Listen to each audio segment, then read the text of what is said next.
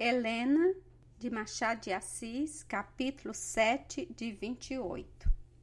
Apearam-se os dois no terreiro e dirigiu-se para a escada que ia até a varanda. Pisando o primeiro degrau, disse Estácio: Helena, explique-me suas palavras de há pouco. Quais?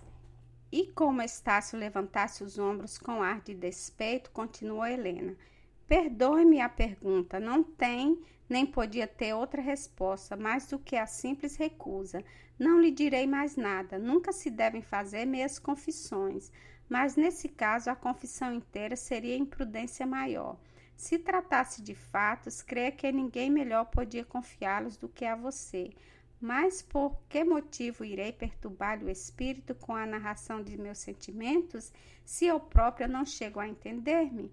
Estácio não insistiu. Subiram a escada, atravessaram a varanda e entraram na sala de jantar, onde acharam Dona Úrsula dando as ordens daquele dia a dois escravos. Estácio entrou pensativo. Helena mudou totalmente de ar e maneiras. Alguns segundos antes era sincera e melancólica que lhe assombrava o rosto. Agora regressava à jovialidade de costume. Dissera-se que a alma da moça era uma espécie de comediante que recebera da natureza ou da fortuna, ou talvez de ambas, um papel que a obrigava a mudar continuamente de vestuário. Dona Úrsula viu-a entrar risonha e ia a ela dar-lhe os costumados bons dias, que eram sempre um beijo ou antes dois, um na mão, outro na face. Demorei-me muito? perguntou ela, voltando rapidamente o corpo de maneira a ver o relógio que ficava do lado da sala. Nove horas, que passeios, senhor meu irmão. Estácio olhava para ela silencioso e não lhe respondeu. Foram logo mudar de roupa e o almoço reuniu a família. Dona Úrsula propôs durante ele algumas mudanças na disposição da chácara mudanças que foram longamente discutidas com o sobrinho e aceitas, afinal, por este.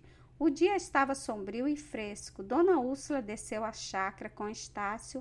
As alterações foram ainda estudadas e combinadas no próprio terreno, com assistência do feitor. Logo que acabou a deliberação e que o projeto de Dona Úrsula foi definitivamente acertado, Estácio reteve-se e lhe disse: Preciso falar-lhe um instante. Também eu. Quais são os seus sentimentos atuais em relação a Helena? Oh, não precisa franzir a testa nem fazer esse gesto de aborrecimento. Tudo são meras aparências. Não creio que seja absolutamente amiga dela, mas não pode negar que a antipatia desapareceu ou diminuiu muito. Diminuiu, talvez. E com razão. Pensa que também eu não tive repugnância depois que ela aqui entrou? Tive-as, mas se não houvesse desaparecido, desapareceriam hoje de manhã. Como? Estácio referiu a ti a cena do capítulo anterior e as palavras que lhe dissera Helena. Dona Úrsula sorriu ironicamente. Não a impressiona isto? perguntou Estácio. Não, respondeu Dona Úrsula com decisão. A frase de Helena é achada em algum dos muitos livros que ela lê. Helena não é tola, quer prender-nos por todos os lados, até pela compaixão. Não te nego que comece a gostar dela. É dedicada, afetuosa, diligente, tem maneiras finas e algumas prendas de sociedade. Além disso, é naturalmente simpática. Já vou gostando dela, mas é um gostar sem fogo nem paixão, que entra boa dose de costume e necessidade. A presença de outra mulher nesta casa é conveniente, porque eu estou cansada. Helena preenche esta lacuna. Se alguma coisa, entretanto, a podia prejudicar nas nossas relações, é esse dito. Estácio tomou calorosamente a defesa da irmã. O que eu lhe contei, disse ele, foram apenas as palavras. Não pude nem poderia reproduzir a expressão sincera com que ela as proferiu. A profundeza a tristeza que havia em seus olhos, não lhe nego que, ao vê-la mudar tão depressa e entrar alegre na sala, senti tal ou qual abalo de dúvida. Mas passou logo. Ela tem o poder de concentrar amargura no coração, também a dor de todas suas hipocrisias. Mas que dor, que amargura, interrompeu Dona Úrsula. A dor de ser legitimada, a amargura de uma herança? Estácio protestou calorosamente contra aquele caminho em que a tia dava suas ideias. Enfim, pediu-lhe que interrogasse com cautela a irmã. Um homem, concluiu ele, é menos apto para obter tais confissões. Uma senhora respeitável e parenta está mais no caso de lhe captar a confiança e obter tudo. Quer incumbir-se desse delicado papel? Pedes muito, respondeu Dona Úrsula. Verei se te posso dar metade disso. Era só o que tinhas para dizer? Só. Uma criancice. Eu tenho coisa mais séria. O doutor Camargo Escreveu-me. Trata-se. Não precisa dizer mais nada, interrompeu Estácio. Lá vem ele. Camargo aparecera efetivamente a vinte passos de distância. Doutor, disse Dona Úrsula, logo que este se aproximou dele, chega um pouco fora de propósito. Eu mal tive tempo de assustar meu sobrinho, que queria, não sabe o que o senhor lhe quer.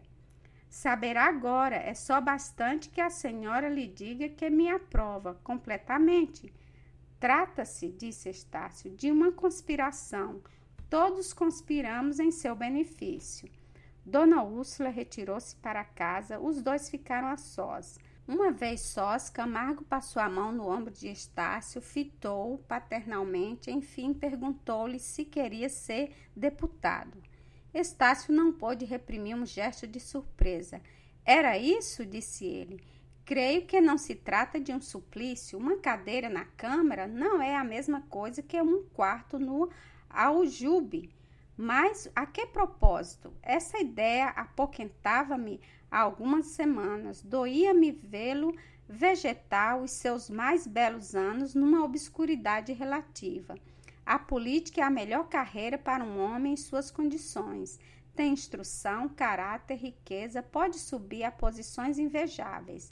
Vendo isso, determinei metê-lo na cadeia. Fala-se em dissolução. Para facilitar-lhe o sucesso, entendi-me com duas influências dominantes. O negócio afigura-se em bom caminho. Estácio ouviu com desagrado as notícias que lhe dava o médico.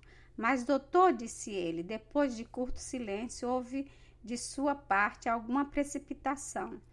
Pelo menos devia consultar-me, do modo que arranjou as coisas, quase me acho desobrigado de lhe agradecer a intenção.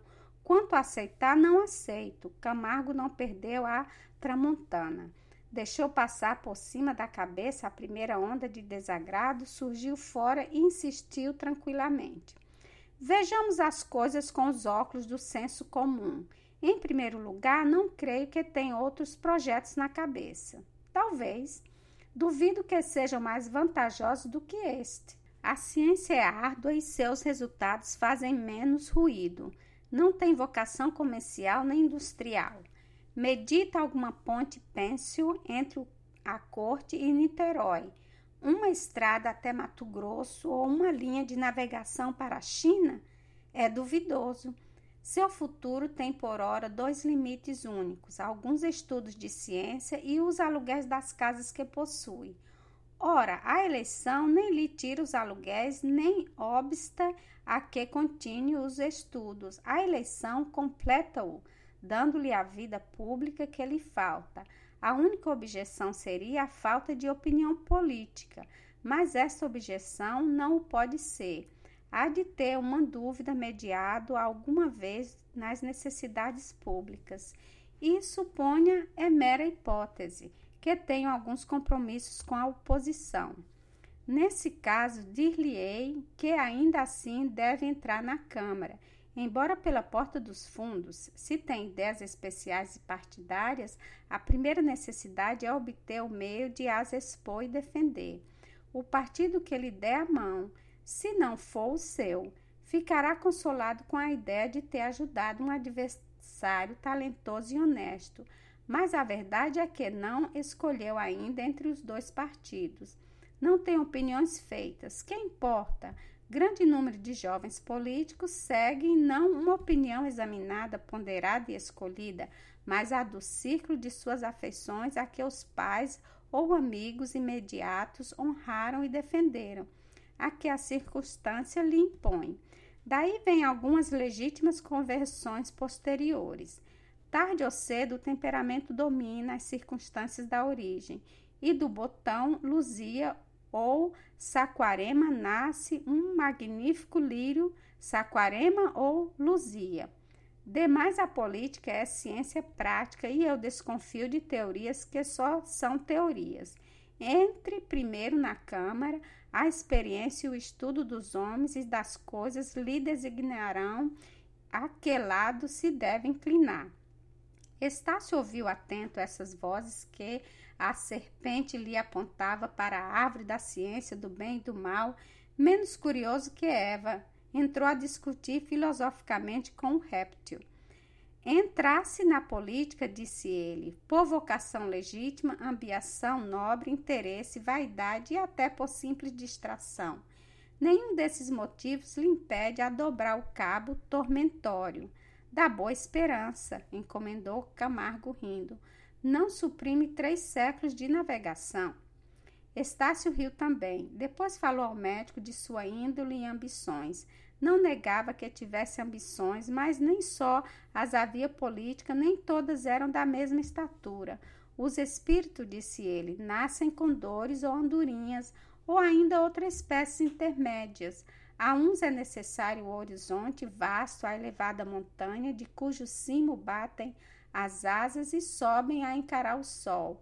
Outros contentam-se com algumas longas braças de espaço e um telhado em que vão esconder os ninhos. Esses eram os obscuros e, na opinião dele, os mais felizes. Não seduzem as vistas, não subjugam os homens, não os mencionam a história em suas páginas luminosas ou sombrias o vão do telhado em que o abrigam a prole, a árvore em que repousam, são as testemunhas únicas e passageiras da felicidade de alguns dias. Quando a morte o escolhe, não lhes pousa no regaço comum da eternidade, onde dormem os mesmos perpétuos sonos. Tanto o capitão, que subiu ao sumo estado por uma escada de mortos, como o cabreiro que viu passar uma vez e o esqueceu duas horas depois. Suas ambições não eram tão íntimas como seriam as do cabreiro. Eram as do proprietário do campo que o capitão atravessasse, um bom pecúlio, a família, alguns livros e amigos. Não ia além dos seus mais arrojados sonhos. Um sorriso de lástima foi a primeira resposta do médico. Meu caro Estácio, disse ele depois, esse trocadilho de andorinhas e cabreiros é coisa mais extraordinária que eu esperava ouvir a um matemático. Sabia que detesto igualmente a filosofia da obscuridade e a retórica dos poetas. Sobretudo gosto de que respondam em prosa quando falo em prosa. Parece-lhe que poetei? perguntou Estácio rindo. Despropositadamente. Ora, eu falo de coisas sérias e convém não confundir alhos, que são a metade prática da vida, com bugalhos, que são a parte ideológica e vã. Eu serei ideológico, não tenho direito de o ser. Pois bem, deixe-me com as minhas matemáticas, as minhas flores, as minhas espingardas. Não! Há de intercalar tudo isso com um pouco de política Puxando-o familiarmente pela gola do paletó, Camargo fê-lo sentar ao pé de si, no banco que ali estava mais próximo. Depois falou. O novo discurso foi o mais longo que proferiu em todos os seus dias. Nenhuma das vantagens da vida pública deixou de ser apontada com uma complacência de tentador. Todas as glórias promptas às satisfações da política e não só as reais, mas as fictícias ou duvidosas foram inventariadas, pintadas, douradas e iluminadas pelo médico. A palavra revelou um poder de evocação, uma vermência, uma energia que ninguém era capaz de supor-lhe. O taciturno desabrochou tagarela. Para falar tanto e com tal força, era preciso que o animasse um grande sentimento ou um grande interesse. Estácio, lisonjeado com a afeição que lhe mostrava, não teve ensejo de fazer essa reflexão, nem se animou a repetir a recusa. Adotou o alvitre de deferir a resposta para outra ocasião. Já disse que sinto a tal respeito. Contudo, estou pronta a refletir e a consultar o padre Melchior e Helena. O nome de Helena produziu em Camargo uma carreta interior. Exteriormente, não passou o efeito de um sorriso sardônico e dissimulado. Interveio uma pitada de rapé que o médico inseriu lentamente, depois de a extrair de uma boceta de tartaruga presente do conselheiro Vale. Helena, disse ele com alguma hesitação, que vem fazer sua irmã neste negócio? É um voto, readiguiu Estácio, e menos leve do que lhe parece. Há nela uma reflexão escondida, uma razão clara e forte, em boa harmonia com as suas outras qualidades feminis. Entre as sobrancelhas de Camargo projetou-se uma longa ruga e foi toda a expressão do seu espanto e desgosto. A resposta de Estácio revelara-lhe uma situação nova na família. O voto de Helena, consultivo, agora podia vir a ser preponderante. Esta solução, que porventura faria estremecer de alegria os ossos do conselheiro, não o previra o médico. Limitou-se a notá-la de si para si e, terminando subitamente a conversa, disse: Consulte as pessoas de seu agrado quem não estiver com a minha opinião não é o seu amigo. Em todo caso, ninguém lhe poderá afirmar que não é amizade, a longa amizade. Estácio cortou-lhe a palavra, apertando-lhe afetuosamente a mão. Tinham-se levantado, era quase meio-dia. Camargo despediu-se ali mesmo e ia ver dois doentes no caminho da Tijuca. O filho do conselheiro atravessou sozinho a chácara, ia pensativo e aborrecido. A política, na sua opinião, era uma noiva importuna, mas se todos conspirassem a favor dela, não seria ele obrigado a desposá-la? A essa reflexão respondeu a voz do padre Melchior do alto de uma janela. Venha cá, senhor deputado, quando teremos o seu primeiro discurso?